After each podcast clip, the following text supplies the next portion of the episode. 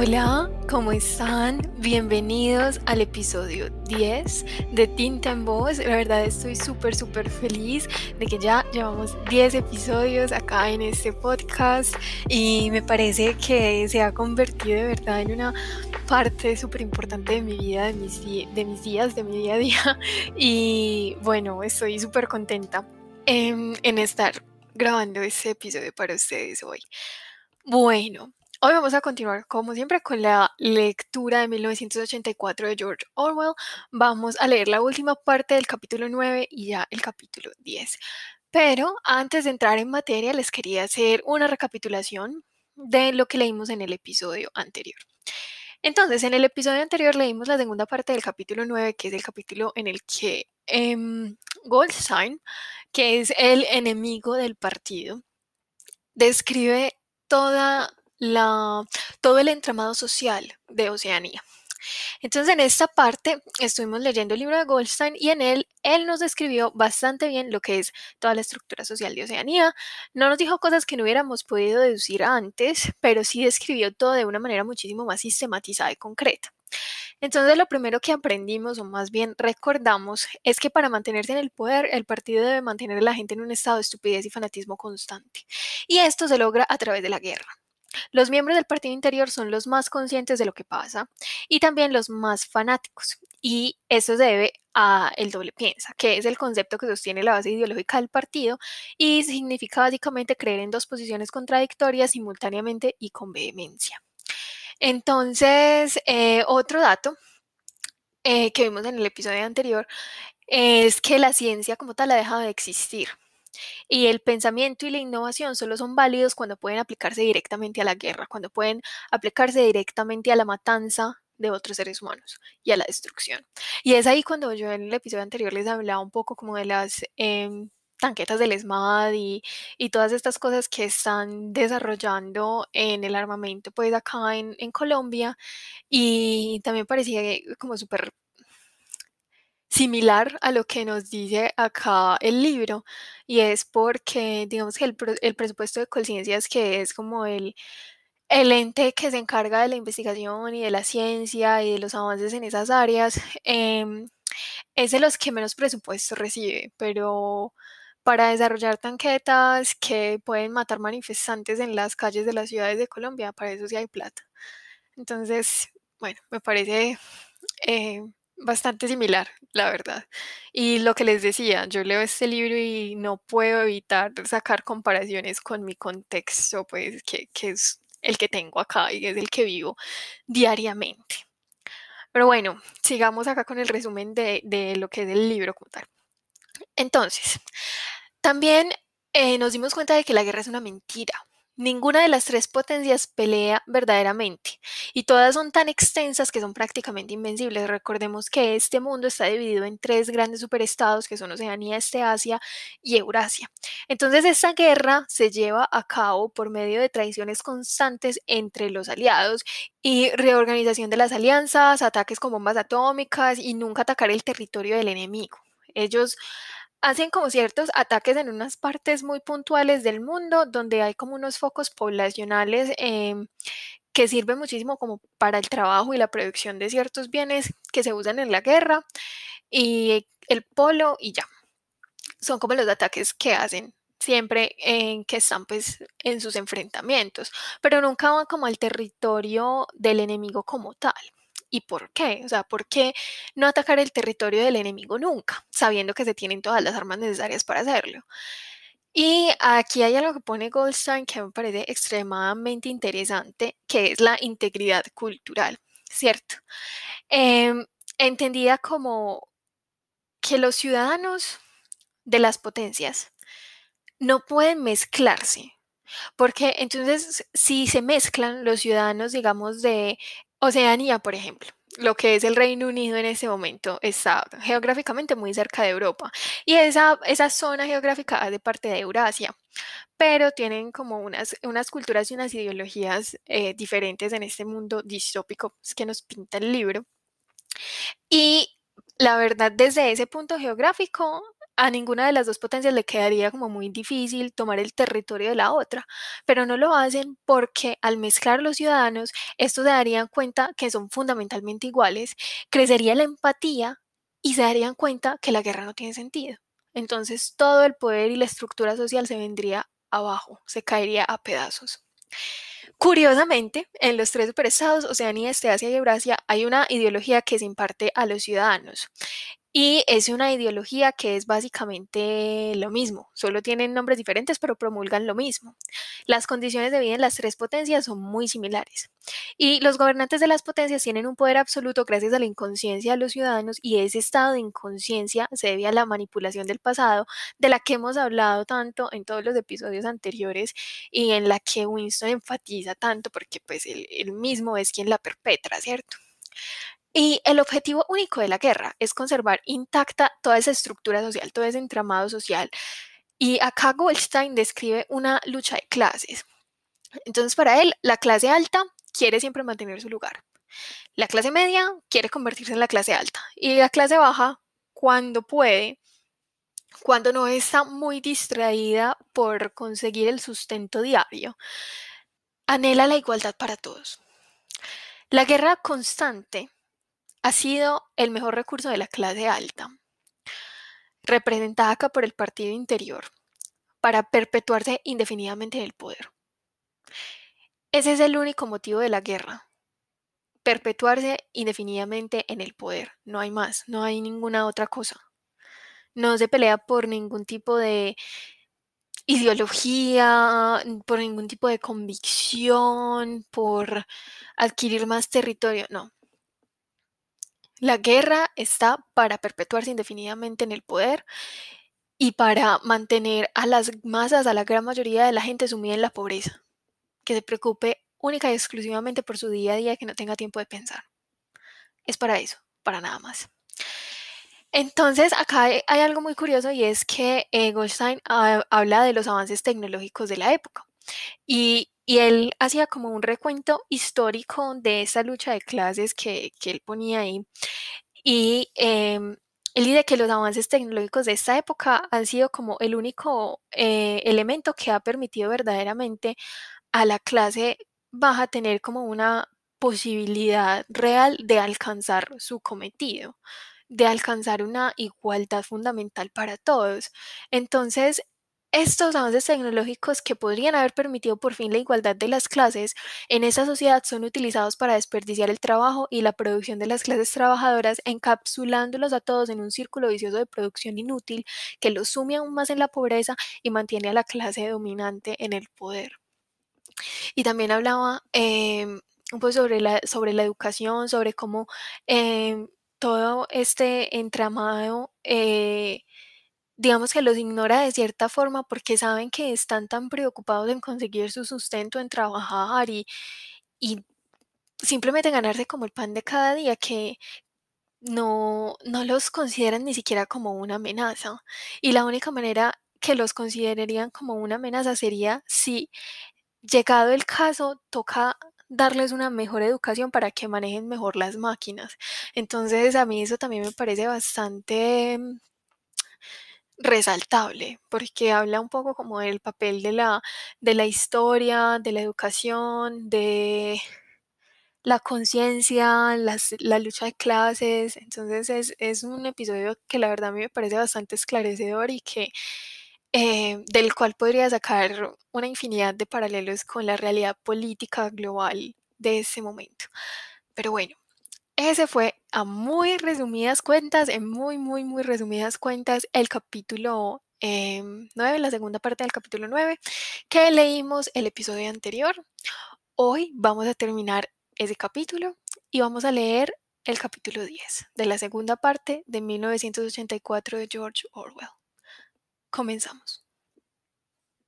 En los años cruciales, el hecho de que el partido no fuese una estructura hereditaria resultó de gran ayuda a la hora de neutralizar a la oposición.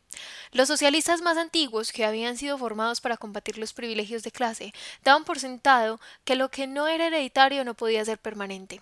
No comprendían que la continuidad de una oligarquía no tiene por qué ser física, ni se pasaron a pensar que las aristocracias hereditarias han durado siempre poco tiempo, mientras que las organizaciones basadas en la adopción, como la Iglesia Católica, a veces han durado cientos o miles de años.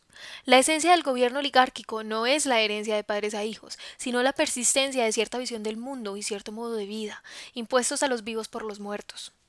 Un grupo dirigente lo es solo en tanto sea capaz de nombrar a sus sucesores. Al partido no le preocupa perpetuar su sangre, sino perpetuarse a sí mismo. Quien ejerce el poder carece de importancia con tal de que la estructura jerárquica continúe siendo siempre la misma.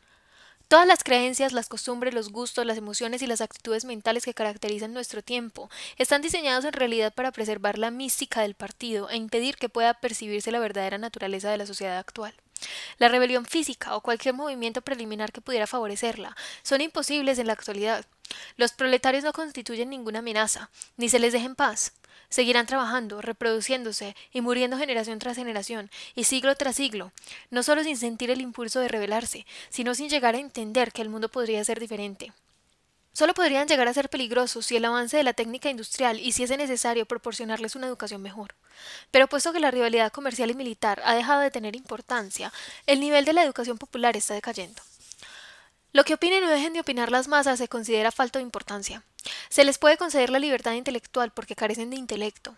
En cambio, entre los miembros del partido no puede tolerarse ni la más mínima desviación de opinión sobre la cuestión más irrelevante. Los miembros del partido viven, desde que nacen hasta que mueren, bajo la vigilancia de la policía del pensamiento. Ni siquiera cuando están solos pueden estar seguros de estarlo de verdad. Donde quiera que se encuentren, dormidos o despiertos, trabajando o descansando, en el baño o en la cama, pueden ser inspeccionados, sin previo aviso y sin saber que los están inspeccionando. Nada de lo que hacen es indiferente. Sus amistades, sus aficiones, su comportamiento con la mujer y los hijos, las expresiones de su cara cuando están a solas, las palabras que murmuran en sueños, incluso los movimientos característicos de su cuerpo son celosamente analizados. No solo cualquier falta, sino cualquier excentricidad, por pequeña que sea, cualquier cambio de costumbres, cualquier tic nervioso que pudiera ser síntoma de una lucha interior, es detectado inevitablemente. Carecen, en todos los sentidos, de la libertad de elección. Por otro lado, sus actos no están regulados por la ley ni por ningún otro código de comportamiento formulado con claridad. En Oceanía no hay leyes. Los pensamientos y los actos que en caso de ser detectados implican la muerte segura no están prohibidos formalmente, y las incontables purgas, detenciones, torturas, encarcelamientos y vaporizaciones no se infligen como castigo por delitos cometidos en realidad, sino que son la forma de eliminar a personas que en el futuro tal vez pudieran llegar a cometer un crimen. A los miembros del partido se les exige no solo que tengan las opiniones correctas, sino los instintos correctos. Muchas de las creencias y las actitudes que se les exigen no se expresan con claridad, y no podrían expresarse sin poner en evidencia las contradicciones inherentes al Sousen. Si se trata de alguien ortodoxo por naturaleza, en Nueva Lengua un bien piensa, Sabrá en cualquier circunstancia, sin pararse a reflexionar, cuál es la creencia verdadera o la emoción deseable. Pero en cualquier caso, el elaborado entrenamiento mental, llevado a cabo desde la infancia y concentrado en torno a las palabras en nueva lengua, ante crimen, blanco-negro y doble piensa, le vuelven incapaz de pensar con demasiada profundidad en nada. Se espera que los miembros del partido no tengan emociones privadas y su entusiasmo no decaiga. Se supone que viven en un continuo frenesí de odio a los enemigos y a los traidores internos, de triunfalismo ante las victorias y de humillación ante el poder y sabiduría del partido. El descontento producido por esa vida vacía e insatisfactoria se elimina y disipa mediante recursos como los dos minutos de odio, y las especulaciones que podrían inducir a una actitud rebelde o escéptica se eliminan por anticipado gracias a una disciplina interior adquirida desde la infancia. El paso primero y más sencillo de esa disciplina, que puede enseñárseles incluso a los niños pequeños, se denomina en nueva lengua antecrimen y se refiere a la facultad de detenerse, como por instinto, en el umbral de cualquier pensamiento peligroso. Incluye la capacidad de no captar las analogías, de no reparar en los errores lógicos, de no entender los argumentos más sencillos y van a encontrar el Sousen, y de sentir repulsión y tedio ante cualquier concatenación de pensamientos que conduzca a una herejía. El antecrimen es, en suma, una estupidez defensiva. Pero la estupidez no es suficiente, al contrario. La ortodoxia en sentido amplio exige un control de los propios procesos mentales tan completo como el de un contorsionista sobre su cuerpo. La sociedad de Oceanía se basa en la creencia de que el hermano mayor es omnipotente y el partido infalible. Pero como en realidad no lo son, se hace necesaria una flexibilidad constante e implacable a la hora de tratar los hechos. La palabra clave es negro-blanco.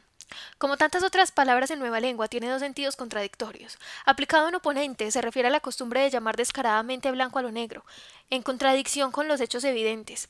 aplicado a un miembro del partido, alude a su leal disposición a afirmar que lo negro es blanco cuando la disciplina del partido así lo exige. Y, más aún, de saber que lo negro es blanco y de olvidar que alguna vez creyó lo contrario, lo cual exige una constante alteración del pasado, posible gracias a un sistema de pensamiento que engloba todo lo demás y que se conoce en Nueva Lengua como doble piensa. La alteración del pasado es necesaria por dos motivos. Uno de ellos es subsidiario y, por así decirlo, preventivo. Consiste en que los miembros del partido, al igual que los proletarios, toleran las condiciones presentes solo porque carecen de un patrón de comparación. Es necesario aislarlos del pasado, igual que a los países extranjeros, porque es preciso que crean que viven mejor que sus antepasados y que el nivel de vida está aumentando constantemente. Pero con diferencia, la razón más importante de ese reajuste del pasado es la necesidad de salvaguardar la infabilidad del partido. No solo hay que poner constantemente al día los discursos, las estadísticas y los registros de todo tipo para demostrar que las predicciones del partido siempre han sido correctas, sino que no puede admitirse el menor cambio en la doctrina o los alineamientos políticos, pues cambiar de opinión, o incluso de política, implica una confesión de debilidad. Si, por ejemplo, Eurasia o Esteasia, cualquiera de las dos, es hoy el enemigo, deberá haberlo sido siempre. Y si los hechos dicen lo contrario, entonces es necesario alterarlos. De ese modo la historia se reescribe continuamente. Esa falsificación diaria del pasado, llevada a cabo por el Ministerio de la Verdad, es tan necesaria para la estabilidad del régimen como la labor de espionaje y represión que realiza el Ministerio del Amor. La mutabilidad del pasado es el principio central del Sousen. Los acontecimientos pasados, se argumenta, carecen de existencia objetiva y solo perduran en los registros escritos y el recuerdo de las personas. El pasado es lo que dicen los archivos y la memoria de la gente, y puesto que el partido controla todos los archivos y lo que piensa cada uno de sus miembros, se deduce que el pasado es cualquier cosa que quiere el partido.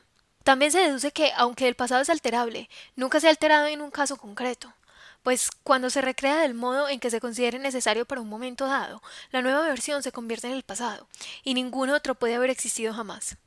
Y eso así incluso, cuando, como ocurre a menudo, se hace necesario alterar el mismo suceso hasta volverlo irreconocible varias veces a lo largo del año, en todo momento el partido está en posesión de la verdad absoluta, y está claro que el absoluto jamás ha podido ser diferente al que es hoy. Ya se entenderá que el control del pasado depende por encima de todo del entrenamiento de la memoria. Asegurarse de que los registros escritos coinciden con la ortodoxia del momento es un acto puramente mecánico. Pero también es necesario recordar que los sucesos ocurrieron de la forma deseada. Y, si hace falta reorganizar los recuerdos o manipular los archivos, también hay que olvidar que se ha hecho tal cosa, lo cual puede aprenderse como cualquier otra técnica mental. La mayor parte de los miembros del partido lo aprenden, sobre todo los más inteligentes y ortodoxos. En vieja lengua se llama y con bastante franqueza, control de la realidad. En nueva lengua se denomina doble piensa, aunque el doble piensa comprende también otras muchas cosas. El doble piensa se refiere a la capacidad de sostener dos creencias contradictorias de manera simultánea y aceptar ambas a la vez.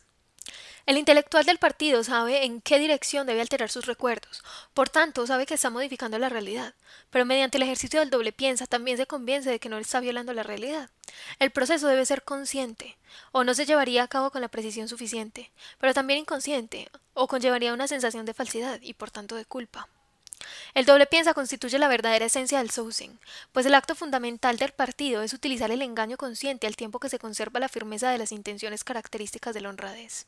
Decir mentiras descaradas creyendo sinceramente en ellas, olvidar cualquier hecho que se haya vuelto incómodo, y luego cuando vuelva a hacerse necesario sacarlo del olvido el tiempo que haga falta, negar la existencia de la realidad objetiva y al mismo tiempo reparar en la realidad que uno niega, resulta imprescindible. Incluso para utilizar la palabra doble piensa, hace falta ejercer el doble piensa, pues emplearla equivale a admitir que uno está modificando la realidad. Mediante un nuevo acto de doble piensa, uno borra ese conocimiento, y así sucesivamente. De modo que la mentira siempre va un paso adelante de la verdad. El último extremo, el doble piensa, es lo que ha permitido y podría continuar permitiendo durante miles de años al partido detener el curso de la historia. Todas las oligarquías pasadas perdieron el poder, o bien porque acabaron aniquilándose, o porque se volvieron blandas, o bien se volvieron estúpidas y arrogantes, no supieron adaptarse a las circunstancias cambiantes y acabaron siendo derrocadas, o se volvieron liberales y cobardes, hicieron concesiones cuando hubieran debido recurrir a la fuerza, y eso condujo a su derrocamiento. Cayeron, por así decirlo, o bien por conciencia o por inconsciencia, el logro del partido es haber inventado un sistema de pensamiento en el que ambas condiciones pueden existir simultáneamente. Su dominio no podría ser permanente bajo ninguna otra base intelectual. Si uno quiere gobernar y seguir gobernando, tiene que poder disociar el sentido de la realidad. El secreto del gobierno es combinar la fe en la propia infabilidad con la capacidad de aprender de los errores pasados. No hace falta decir que los más útiles cultivadores del doble piensa son quienes lo inventaron y saben que se trata de un vasto sistema de engaño mental. En nuestra sociedad, quienes mejor saben lo que está ocurriendo son también quienes más lejos están de ver el mundo tal como es en realidad. En general, cuanto más saben, más engañan. Cuanto más inteligentes son, menos cuerdos están. Un ejemplo claro es el hecho de que la histérica bélica aumente su intensidad a medida que se asciende por la escala social. Los pueblos sometidos de los territorios disputados mantienen una actitud casi racional ante la guerra. Para ellos no es más que una calamidad constante que les pasa por encima una y otra vez, como cuando sube y baja la marea. Quien salga victorioso les es por completo indiferente. Saben que aunque cambien los señores tendrán que seguir haciendo el mismo trabajo con los nuevos amos, que les tratarán igual que los otros. Los trabajadores ligeramente más favorecidos a quienes llamamos proles solo son intermitentemente conscientes de estar en guerra. Si hace falta, es posible exaltarlos hasta un frenesí de miedo y odio, pero si se les deja tranquilos, llegan a olvidar la guerra durante mucho tiempo. El verdadero entusiasmo bélico se da en las filas del partido, y sobre todo en las del partido interior. Los que más firmemente creen en la conquista del mundo son precisamente quienes saben que es imposible. Esa peculiar unión de contrarios, el conocimiento con la ignorancia, el cinismo con el fanatismo, es uno de los rasgos distintivos de la sociedad de Oceanía. La ideología oficial abunda en contradicciones, incluso cuando no hay razones prácticas que las justifiquen. Por eso el partido rechaza y vilipendia los principios defendidos por el socialismo en sus inicios, y además lo hace en nombre del propio socialismo. Predica un desprecio por la clase obrera que no tiene paragón en los últimos siglos, y viste a sus miembros con un uniforme que era típico de los trabajadores manuales, y que se adoptó justamente por ese motivo. Socava de manera sistemática la solidaridad de la familia, y al mismo tiempo llama a su líder con un nombre que es un claro llamamiento a la solidaridad familiar. Incluso los nombres de los cuatro ministerios que nos gobiernan exhiben con descaro esa tergiversación intencionada de la verdad. El Ministerio de la Paz promueve la guerra, el Ministerio de la Verdad miente, el Ministerio del Amor tortura, el Ministerio de la Abundancia favorece el hambre. Dichas contradicciones no son casuales, ni el resultado de una vulgar hipocresía, son ejercicios premeditados de doble piensa, pues el poder solo puede conservarse de manera indefinida mediante la reconciliación de las contradicciones. De ninguna otra manera es posible romper el antiguo círculo vicioso. Si se quiere impedir para siempre la igualdad humana, si la clase alta, como suele llamársela, ha de conservar su sitio para siempre, la condición mental predominante debe ser una demencia controlada. Pero hay una cuestión que hasta el momento hemos pasado por alto. ¿Por qué iban a querer impedir la igualdad? Suponiendo que hayamos descrito correctamente la mecánica del proceso, ¿cuál es el motivo para que ese enorme esfuerzo minuciosamente planeado para realizar la historia en un momento concreto? Llegamos así al secreto clave. Como hemos visto, la mística del partido, y sobre todo la del partido interior, se basa en el doble piensa, pero por debajo de él subyace el motivo original, el instinto nunca puesto en duda, que llevó por primera vez a la toma del poder y trajo consigo el doble piensa, la policía del pensamiento, la guerra constante y demás parafernalia. Dicho motivo consiste en realidad en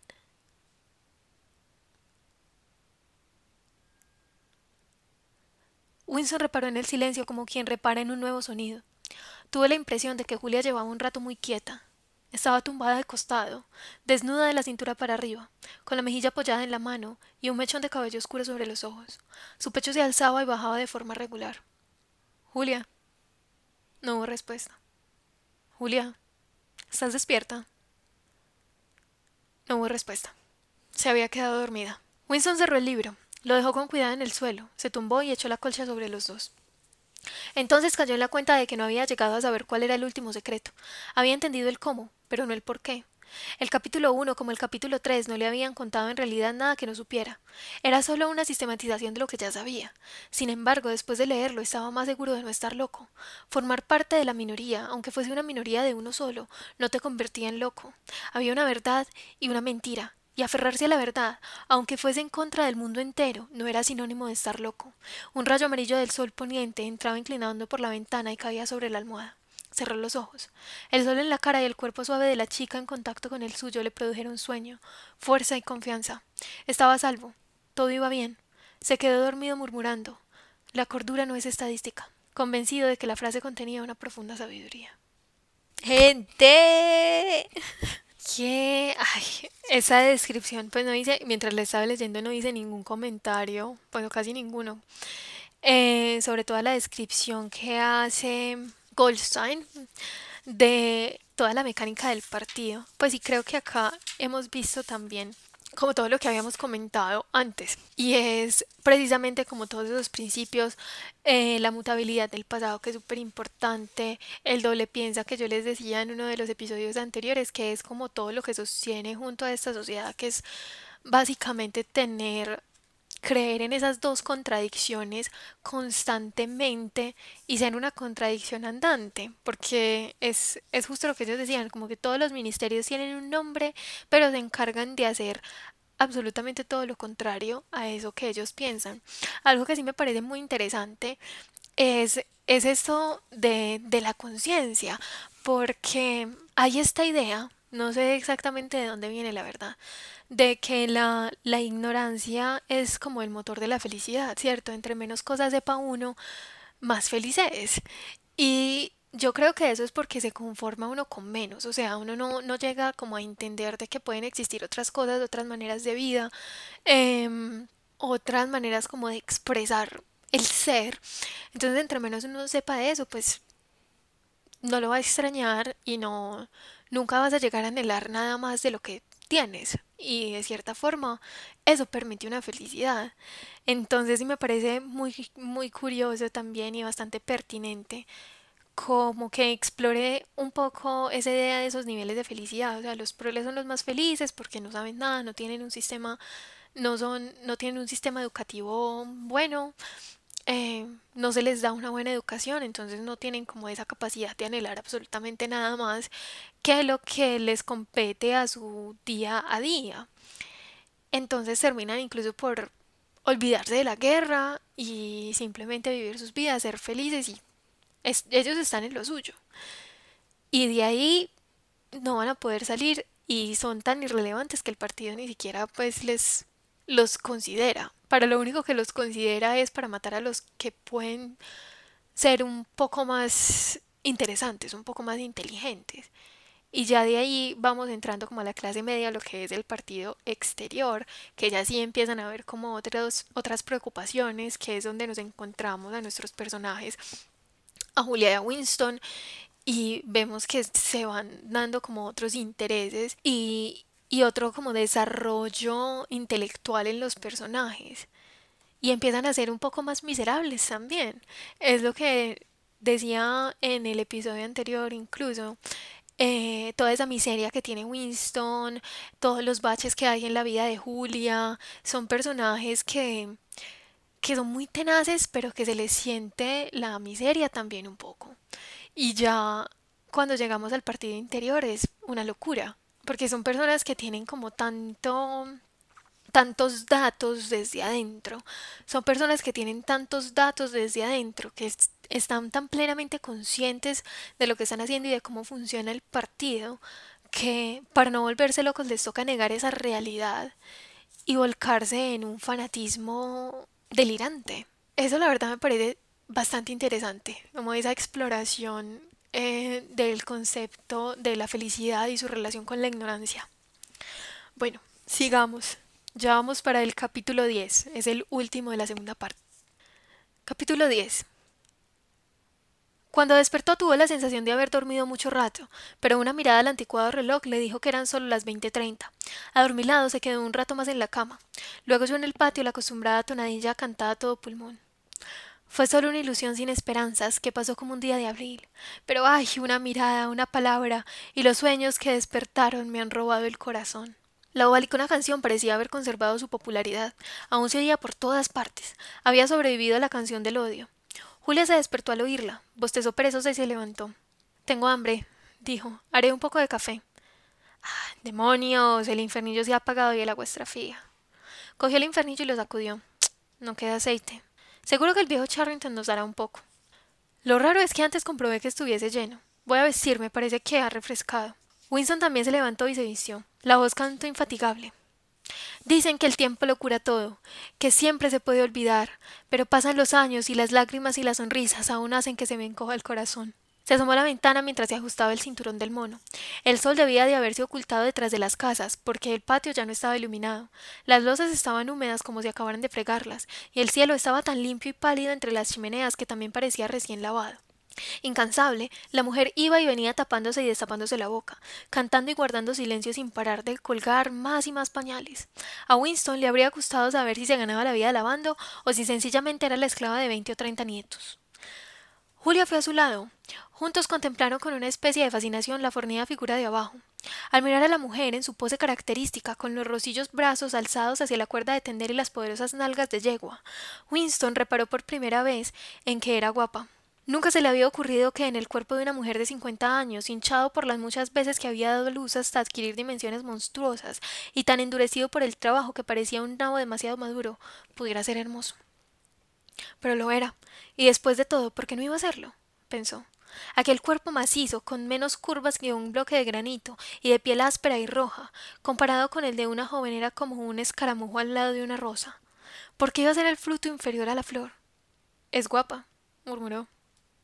Tiene unas caderas de un metro de anchura, dijo Julia. ¿Es su estilo de belleza? respondió Winston. Rodeó la fina cintura de Julia con el brazo. De la cadera a la rodilla sus costados se rozaron. Ningún niño saldría de sus cuerpos. Era lo único que nunca podrían hacer. Solo de palabra, y por medio de la imaginación podrían transmitir aquel secreto. La mujer del patio carecía de imaginación. Solo tenía brazos fuertes, un corazón afectuoso y un vientre fértil. Se preguntó cuántos niños habría traído al mundo. Tal vez quince, Habría tenido su momento de esplendor, tal vez un año de belleza como la del rosal silvestre, y luego se había hinchado como una fruta fertilizada, se había vuelto dura, tosca y rubicunda, y había dedicado treinta años de su vida a lavar, frotar, remendar, cocinar, barrer, limpiar, sucir, flotar y lavar. Primero para los hijos y luego para los nietos. Pero seguía cantando, la mística reverencia que sintió por ella se mezcló con la apariencia del cielo pálido y sin nubes, que se extendía más allá de las chimeneas, a una distancia interminable. Era curioso pensar que el cielo fuese igual para todos, en Eurasia en este Asia igual que allí, y la gente bajo el cielo también era muy parecida en todas partes, en todo el mundo. Cientos de miles de millones de personas como ella ignoraban la existencia de los demás, separados por muros de odio y mentiras, y sin embargo eran casi exactamente iguales, gente que no había aprendido a pensar, pero que atesoraba en su corazón su vientre y sus músculos la fuerza que algún día cambiaría por completo el mundo. Si quedaba alguna esperanza, estaba en los proles. Sin haber terminado de leer el libro, sabía que ese debía ser el mensaje final de Goldstein. El futuro pertenecía a los proles. Podía estar seguro de que cuando llegara su momento, no construirían un mundo tan ajeno a él. Winston Smith, como el mundo del partido. Sí, porque al menos sería un mundo cuerdo, donde hay igualdad, puede haber cordura, antes o después tomarían conciencia de su fuerza. Los proles eran inmortales. Bastaba con ver la valiente figura del patio para darse cuenta. Al final acabarían despertando. Y hasta que ocurriera, aunque fuese dentro de un millar de años, seguirían vivos contra toda probabilidad, como los pájaros, transmitiendo de unos cuerpos a otros la vitalidad que el partido no compartía y que no podía erradicar. ¿Recuerdas? preguntó. El zorzal que cantó para nosotros el primer día, en el lindero del bosque. No cantó para nosotros, objetó Julia. Cantaba porque le apetecía. Ni siquiera eso, cantaba sin más. Los pájaros cantaban y los proles también. El partido no. Todo el mundo, en Londres, en Nueva York, en África y en Brasil, y en las tierras prohibidas y misteriosas más allá de las fronteras, en las calles de París y Berlín, y en los pueblos de las interminables estepas rusas, en los bazares de China y Japón. En todas partes estaba esa figura maciza e invencible, monstruosamente transformada por el trabajo y por traer niños al mundo, trabajando desde el nacimiento a la muerte, y que aún seguía ahí cantando. De aquellos poderosos vientres surgiría un día una raza de seres conscientes. Vosotros erais los muertos, el futuro era de ellos. Sin embargo, era posible participar de dicho futuro conservando viva la inteligencia, igual que ellos mantenían vivo el cuerpo y transmitiendo la doctrina que dos y dos son cuatro. Nosotros somos los muertos, observó. Nosotros somos los muertos, repitió obediente Julia. Vosotros sois los muertos, dijo una férrea voz a sus espaldas. Se soltaron con un respingo. A Winston se le eran las entrañas. Vio el blanco de los ojos en torno a los iris de los ojos de Julia. Su tez había adquirido un color amarillento lechoso. El colorete que llevaba en las mejillas destacaba como si no estuviese en contacto con la piel de debajo. Vosotros sois los muertos, repitió la voz férrea. Estaba detrás del cuadro, suspiró Julia. Estaba detrás del cuadro, dijo la voz. Quedaos exactamente donde estáis. No hagáis el menor movimiento hasta que os ordene. Había empezado. Había empezado por fin. No podían hacer nada, solo mirarse a los ojos. Ni siquiera se les ocurrió huir para salvar la vida, salir de aquella casa antes de que fuese demasiado tarde. Les pareció inconcebible desobedecer a la voz férrea de la pared. Se oyó un chasquido como si hubiesen soltado un pestillo y un ruido de cristales rotos. El cuadro había caído al suelo, dejando a la vista la telepantalla que había detrás.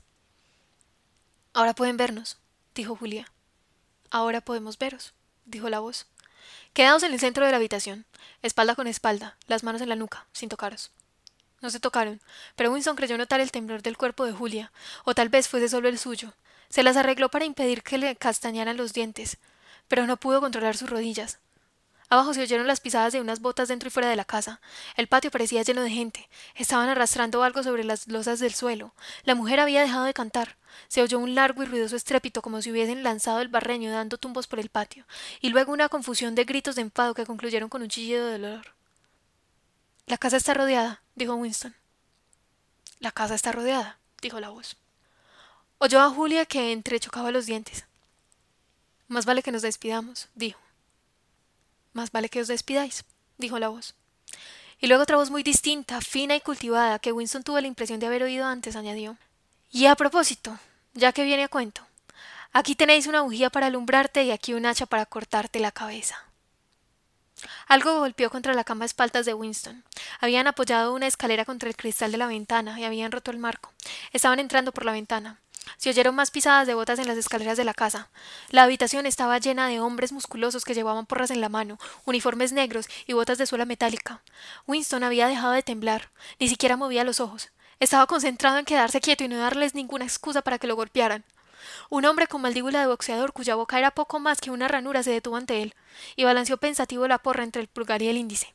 Winston lo miró a los ojos. La sensación de desnudez, con las manos en la nuca y el cuerpo y el rostro vulnerables, le resultó casi insoportable. El hombre sacó la punta blanquecina de la lengua, se lamió el sitio donde debían de haber estado los labios y pasó de largo. Se oyó un nuevo estrépito.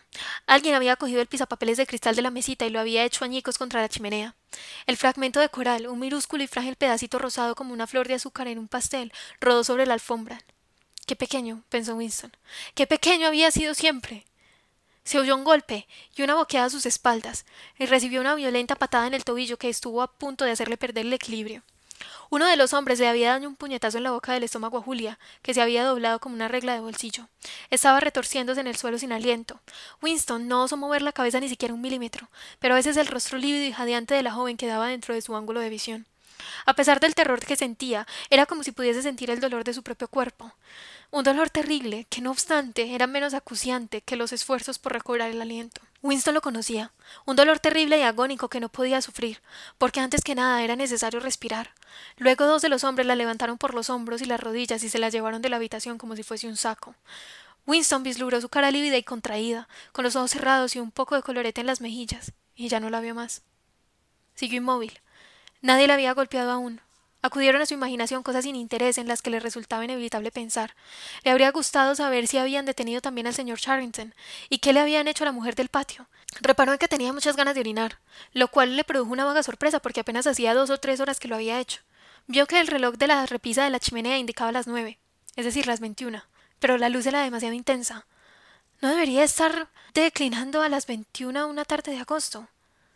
Se preguntó si Julia y él no habrían confundido la hora. Tal vez hubiesen dormido más de veinticuatro horas y hubieran pensado que eran las veinte treinta cuando en realidad eran las ocho treinta de la mañana siguiente. Pero no le dio más vueltas. Era irrelevante. Se oyeron otros pasos más leves en el pasillo. El señor Charrington entró en la habitación. La actitud de los hombres uniformados de negro se volvió de pronto más sumisa. Algo había cambiado también en la apariencia del señor Charrington. Su mirada se posó sobre los fragmentos del pisapapeles de cristal. Recoge esos cristales, dijo secamente. Un hombre se agachó para obedecerle. El acento cockney había desaparecido.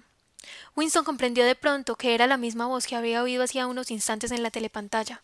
El señor Charrington llevaba todavía su vieja chaqueta de terciopelo, pero su cabello, que era casi blanco, se había vuelto negro.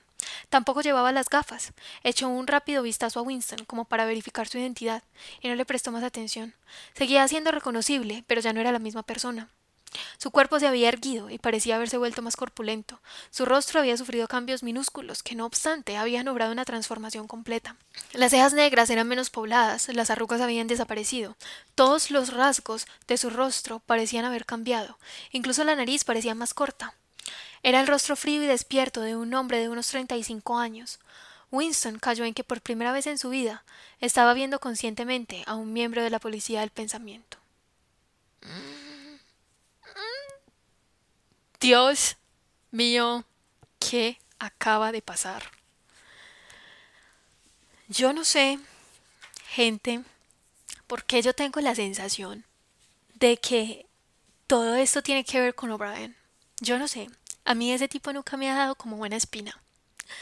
Nunca me ha dado como buena espina y yo la verdad siento que acá los acaban de pillar porque tiene algo que ver con él. Y lo, lo vamos a descubrir en la, en la tercera parte, pero de verdad que esto todo pasó después de que ellos le dijeron a él en dónde estaban. Aunque claro, el señor Charrington era de la policía del pensamiento. Y eso me acaba de agarrar por sorpresa completamente. Es como un ejemplo palpable de ese concepto del doble piensa, pues llevar como incluso más que dos ideas paralelas, dos identidades completamente diferentes y ser capaz de cambiar de una a otra cuando te sea conveniente. Y en este caso, la persona, este miembro de la policía del pensamiento que aparentemente es como alguien de, de importancia porque los otros le estaban obedeciendo, eh, podía transformarse prácticamente en la persona que él quisiera ser con tal de atrapar a todos los heterodoxos. ¡Qué miedo! A mí esto la verdad me produce un pavor impresionante, porque imagínense el solo hecho de, de no tener la más mínima privacidad, de no poder confiar en absolutamente nada ni nadie, ni siquiera las personas que parecen más frágiles o más serviles, como el señor Charrington. Bueno, estos han sido los capítulos 9 y 10 de la segunda parte de 1984 de George Orwell. Espero que los hayan disfrutado enormemente, que los hayan sorprendido, que hayan sentido muchas cosas. Yo sentí de todo leyendo estos capítulos. Y en ese momento para mí es la noche, como siempre les grabo en las noches. Y espero que en el momento en el que me estén escuchando sea bastante enriquecedor y bastante placentero para ustedes también. Nos vemos en el próximo episodio de Tintemos. Chao.